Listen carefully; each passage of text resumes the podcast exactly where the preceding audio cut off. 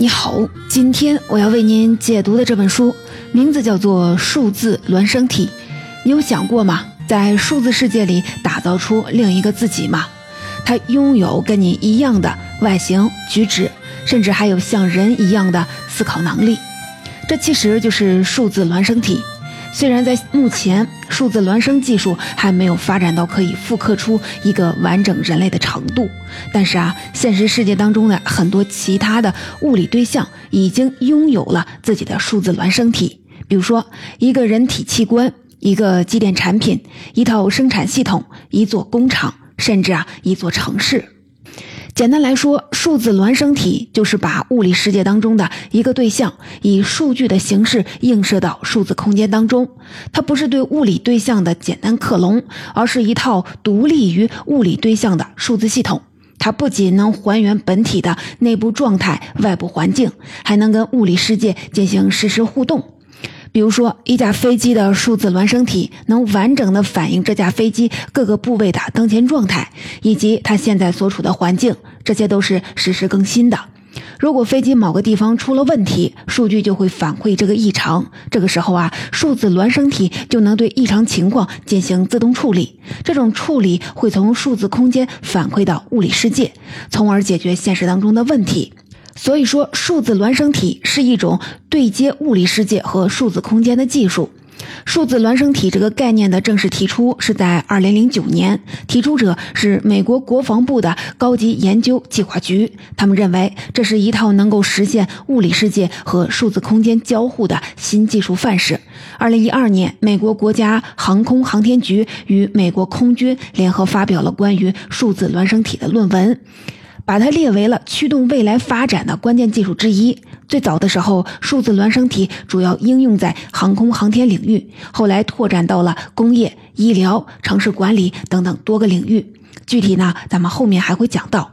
二零一九年，咱们国内成立了数字孪生体联盟，这是全球第一个数字孪生体的行业组织。美国和德国的同类型组织都是在二零二零年成立的，比咱们要晚。但是啊，这也意味着在二零二零年，数字孪生体已经开始在国际范围内受到重视了。作者说，目前啊，全球数字孪生体产业已经初具规模，而面对这样一项全球关注的、可能颠覆我们未来生活的技术，咱们普通人也有必要在这个时间节点对它有所了解。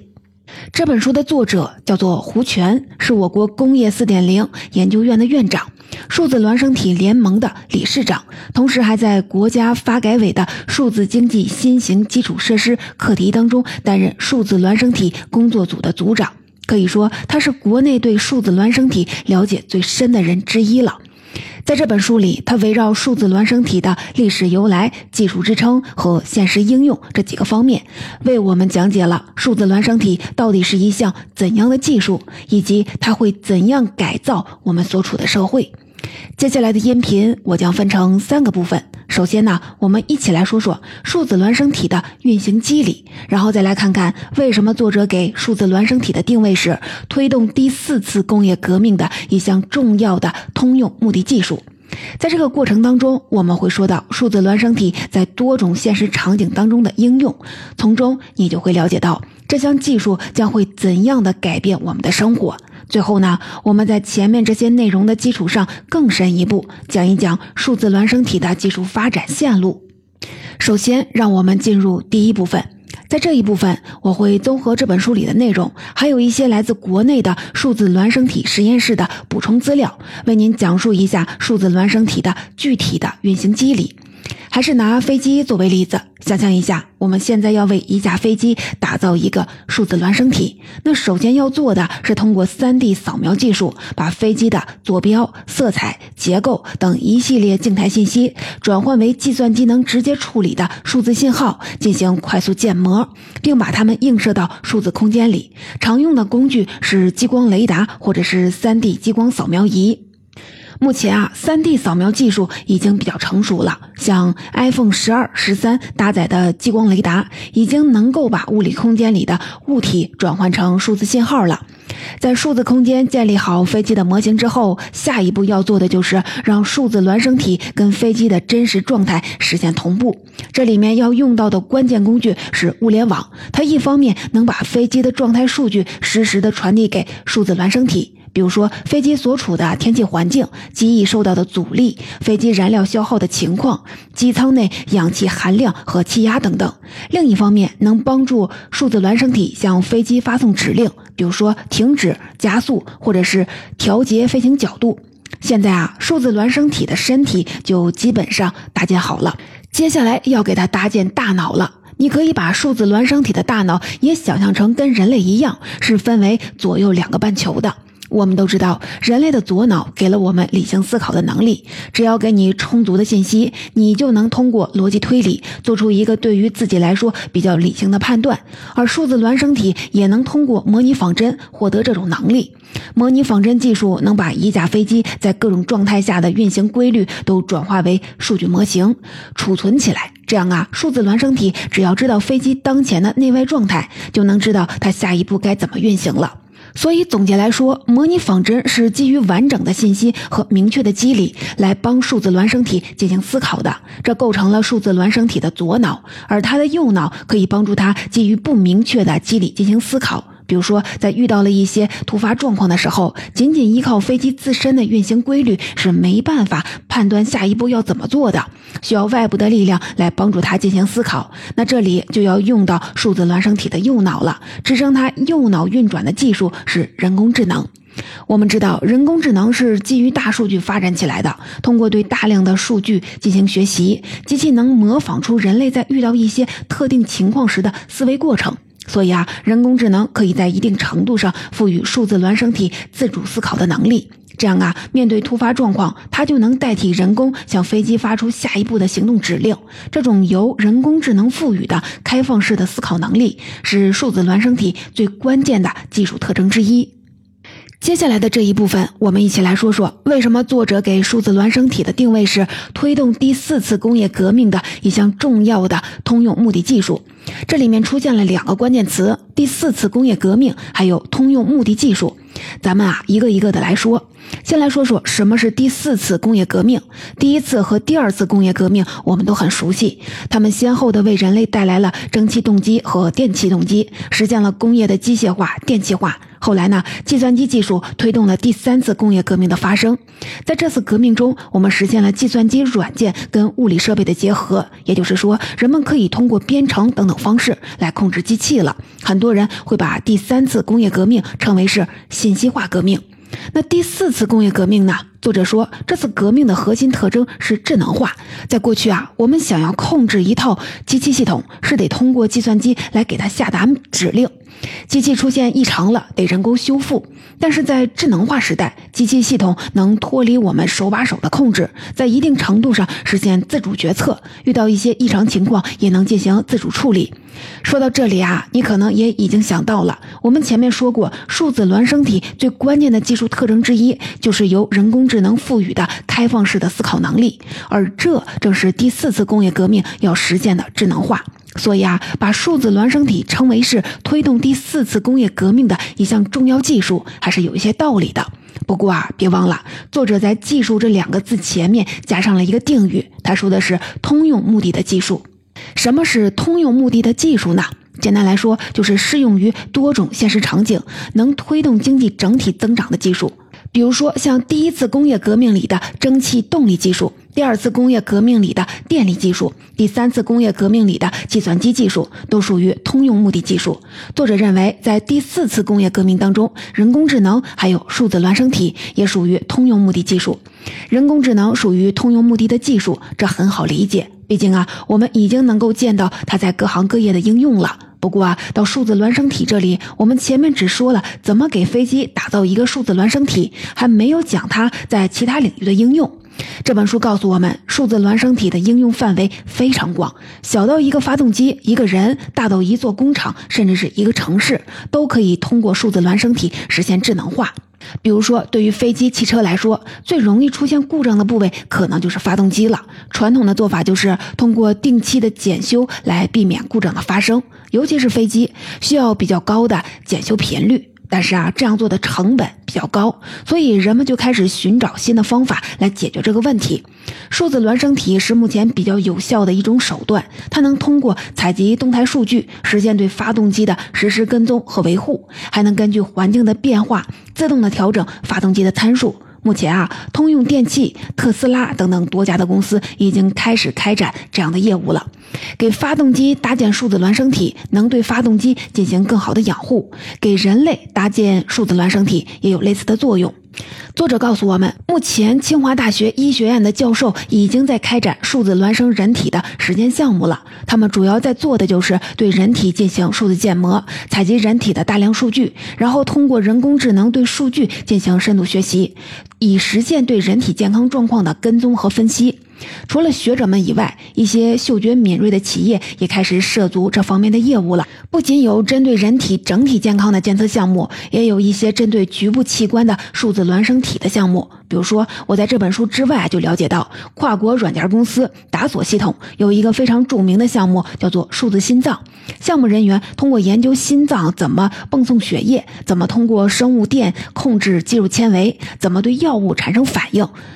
来构建出了一个能够还原出人类心脏的真实运行状态的数字心脏。这个数字心脏有很多的作用，比如说，它可以帮助医生进行手术预演、规划手术步骤，帮助医学院更高效地开展复杂医学手术和解剖教学，帮助医疗设备制造商开展药物或者是医疗器械的仿真实验，缩短产品的研发周期。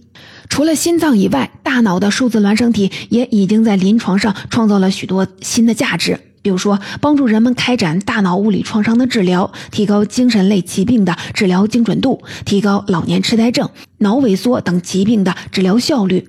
除了器官、人体、发动机、飞机等等这些个体以外，数字孪生体还可以应用在一些更复杂的系统上。比如说，对于一些大型建筑还有工厂来说，他们的数字孪生体不仅可以用来对物理本体的运行状况进行监测维护，有的时候还会先于本体被制造出来。因为在建立工厂建筑的过程当中，专家们可以利用数字孪生体进行模拟仿真试验，测试各种设计的运行效果，从而确定最佳的设计方案。比如说，敦煌文博会的场馆，从整体结构到内部的软装，再到各种音响、灯光，全程仅用了八个月的时间就建造完成。这正是因为他们预先在数字空间中建造了仿真模型，并做了大量的计算、仿真、声学分析。还有啊，在交通领域，数字孪生体也有很重要的作用。我在查阅外部资料的时候，看到了腾讯给城市交通搭建数字孪生体的过程，很有意思。他们先是基于自己的地图数据，还原出整个城市的楼宇、道路等等主体要素，然后再去还原树木绿化、公交站台、交通标记这些静态元素。有了这些之后，接下来就是车辆、行人等动态元素了。不过啊，这些动态元素并不是模拟出来的，或者是随机生成的。他们的做法是通过路侧摄像头实时的采集真实道路监控当中的影像，把影像中的车辆、行人都转化为数据，再把这些数据提取出来进行模拟化，之后同步融入到数字孪生环境当中。这样一来，实时的交通流大数据在数字空间就被真实的还原了。交通数字孪生体搭建完成之后，我们就像是拥有了洞察城市交通实况的上帝视角。那接下来可以做的事情就很多了，比如说，我们可以基于虚拟环境为救护车、消防车等紧急车辆提供动态的路线规划，这会比目前导航仪当中的路线规划要快捷精确得多。还可以模拟出在交通事故、大型活动、灾害天气等压力事件下的车流变化，测试交通路网的承受能力，帮助。城市的交通主管部门制定应急预案。刚才我们讲了数字孪生体的很多应用场景，从体量来看，从一个小小的器官到一架飞机，再到一个一整套复杂的建筑，甚至是一个城市，都可以拥有自己的数字孪生体。从领域来看，从航天到医疗，从工业到交通，都能通过数字孪生体提升智能化水平。所以啊，作者把它称为一种通用目的的技术，也就可以理解了。那么，既然如此，在未来，我们是不是可以将大大小小的现实场景都在数字空间里搭建出孪生体呢？答案是否定的。那这到底是为什么呢？前面不是刚说了，数字孪生体是一种通用目的技术吗？下面我们就来展开说说，不知道你还记不记得之前我为您解读的这解读过一本区块链的真正商机。当时我们我们在讲。区块链技术的应用场景的时候，曾经强调过一句话：创新的本质是用更低的成本解决现有的问题。这句话反过来说就是，如果在某个场景里使用新技术所带来的收益还赶不上它所增加的成本，那么其实就没有必要引进新技术了。如果引进了，很可能是一种浪费资源的伪创新。这是基本的成本收益权衡，是几乎所有技术落地都要遵循的经济原则。对于数字孪生体这项技术来说，自然也不例外。比如说，简单的骨折技术，靠 X 光就掌握足够的信息了，就没有必要构建数字孪生体了。还有啊，建造一栋办公楼，现有经验已经比较成熟了，设计的技术也不复杂，也没有必要引进数字孪生技术。综合梳理关于数字孪生体的应用场景的讲述，我们就可以发现，所有数字孪生体最基本的一个作用，就是在数字空间里对物理空间里的真实本体进行模拟。而之所以要模拟，主要呢有两种原因：一是需要对真实本体进行持续的监测，在发现异常时第一时间做出反应。比如说发动机、交通系统。第二种原因就是构建或者是修复物理本体的过程存在着不确定性，但又不能直接在物理本体上进行试错。比如说一些设计复杂的工厂建筑，这两种原因有的时候会同时存在。比如说人体系统或者是城市系统，既需要持续的监测健康状况，同时又是独一无二的，不支持物理复制，没有试错的机会。所以啊，我们需要在数字空间里给他们构建一个孪生体，进行试验、试错、监测，以提升对他们的管理效率。在上一部分，我们主要讲的就是为什么作者给数字孪生体的定位是推动第四次工业革命的一项重要的通用目的技术。过程当中，我们还讲到了数字孪生体的很多应用场景。不过啊，你可能也感觉到了，在这些应用场景里，数字孪生体的技术侧重点是不同的。有些是侧重模拟仿真，好确定最佳的设计方案；有些是侧重数据收集、动态追踪，好时刻的监测本体的状况；有些则是侧重孪生体自己的智能决策，好在没有人工参与的情况下，及时的处理突发状况。作者告诉我们，这些不同的技术特点其实反映出的是他们数字孪生化水平不同。书里把数字孪生化水平分为了五个阶段，接下来我们就在前面内容的基础上具体讲一讲这五个阶段。掌握了它们，我们也就掌握了数字孪生体最主要的技术发展路线了。第一个阶段叫做三维几何模型。他关注的就是让现实中的物理对象在数字空间里实现可视化。比如说，对于一架飞机来说，就是把它的几何尺寸和外观还原出来；对于一套管理系统来说，就是把进行管理决策所需要的各项数据都呈现出来。类似于现在很多公司都在用的实时展现各项业务数据的公共屏幕。对于一座城市来说，就是把城市的主要的元素映射到数字空间里，展现出城市各维度的全貌。这是最基础的一项技术要求。第二个阶段叫做三维仿真模型，它是在三维几何模型的基础上又加入了模拟仿真技术。比如说，光在数字空间里搭建出飞机的样子啊，还是不够的，还得让它在数字空间里飞起来。也就是说，它从启动到飞行的整个的运行过程要遵循现实当中飞机的运行机理，这就需要融合空气动力学、结构力学、电磁学等等多个学科，完成对于飞机运行机理的仿真模拟。第三个阶段叫做增强仿真模型。这个阶段的数字孪生体既需要考虑物理对象本身的数据建模，还需要考虑场景或者是环境的建模。比如说汽车、飞机的数字孪生体，不仅要考虑它们本身的构造、性能，也要考虑它们是在什么样的环境当中行进，可能遇到什么样的外界状况。通过两者共同的数字孪生化，形成一个完整的数字孪生系统。作者就说，对环境的数字孪生化是建立物理世界和数字空间交互的关键，也是目前数字孪生化面临的一个难点。到这里啊，我们已经说完了数字孪生化水平进阶的前三个阶段。经过这三个阶段，数字孪生体已经在静态上满足了跟物理对象的相似。不过啊，如果仅仅是到这个水平，那么只靠传统的仿真技术就可以实现了。而数字孪生体跟传统的仿真最大的不同就在于，它并不是对物理对象的一个静态的复刻，而是要让这个孪生体也能自己动起来，要赋予它生命。而要做到这一点，关键要靠。动态数据驱动，也就是说，让实时的数据像血液一样在仿真模型的体内流动起来。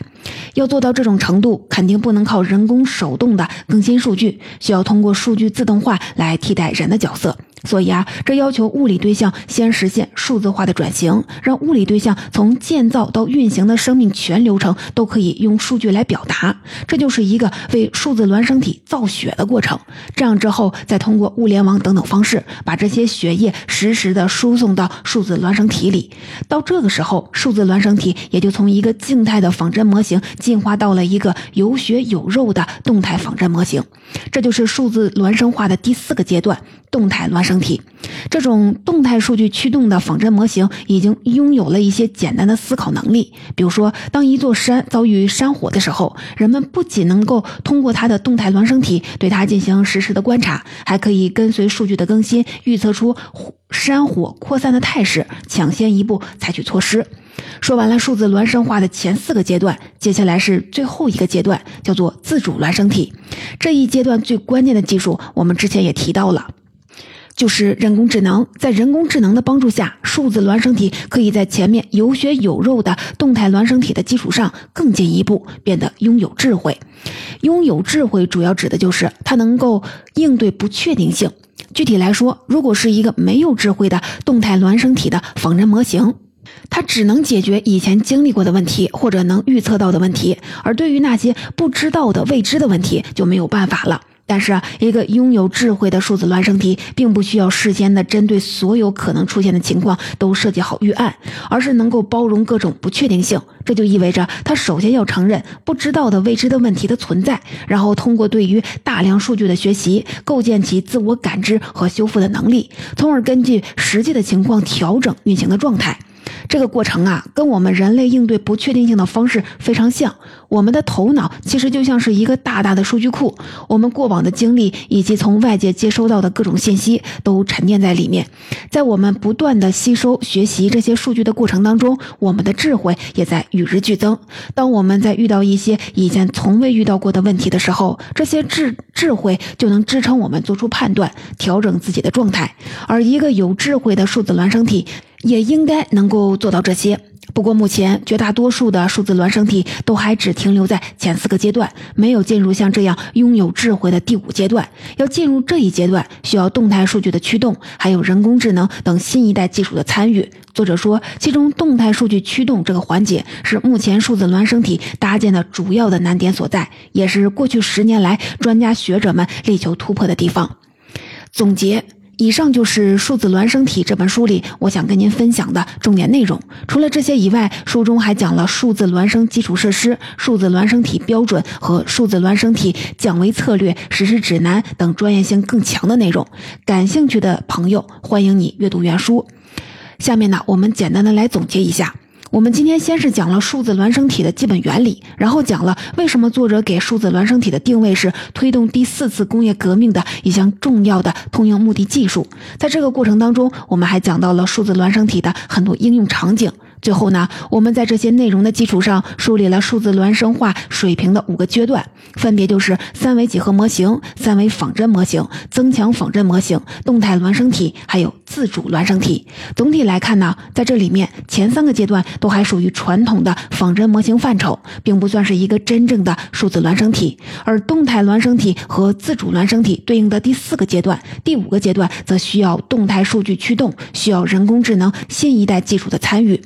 目前，数字孪生已经在越来越多的国家、城市受到了关注。比如说，我国2018年发布的《河北雄安新区规划纲要》里面就提到了，要坚持数字城市与现实城市同步规划、同步建设，打造具有深度学习能力的数字城市。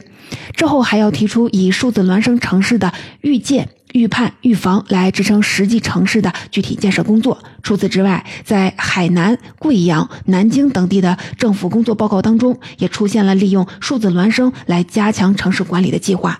在国际上，二零二零年以来，一些国家已经把数字孪生上升为国家战略。英国发布了《国家数字孪生体原则》，阐述了构建国家级数字孪生体的价值标准、原则以及路线图。美国的工业互联网联盟把数字孪生作为工业互联网落地的核心和关键，还组建了数字孪生体联盟。德国工业四点零参考框架也把数字孪生作为了重要内容。新加坡率先搭建虚拟新加坡平台，用于城市规划、维护和灾害预警项目。法国也在推荐数字孪生巴黎建设，打造数字孪生城市样本。诸如此类的例子还有很多。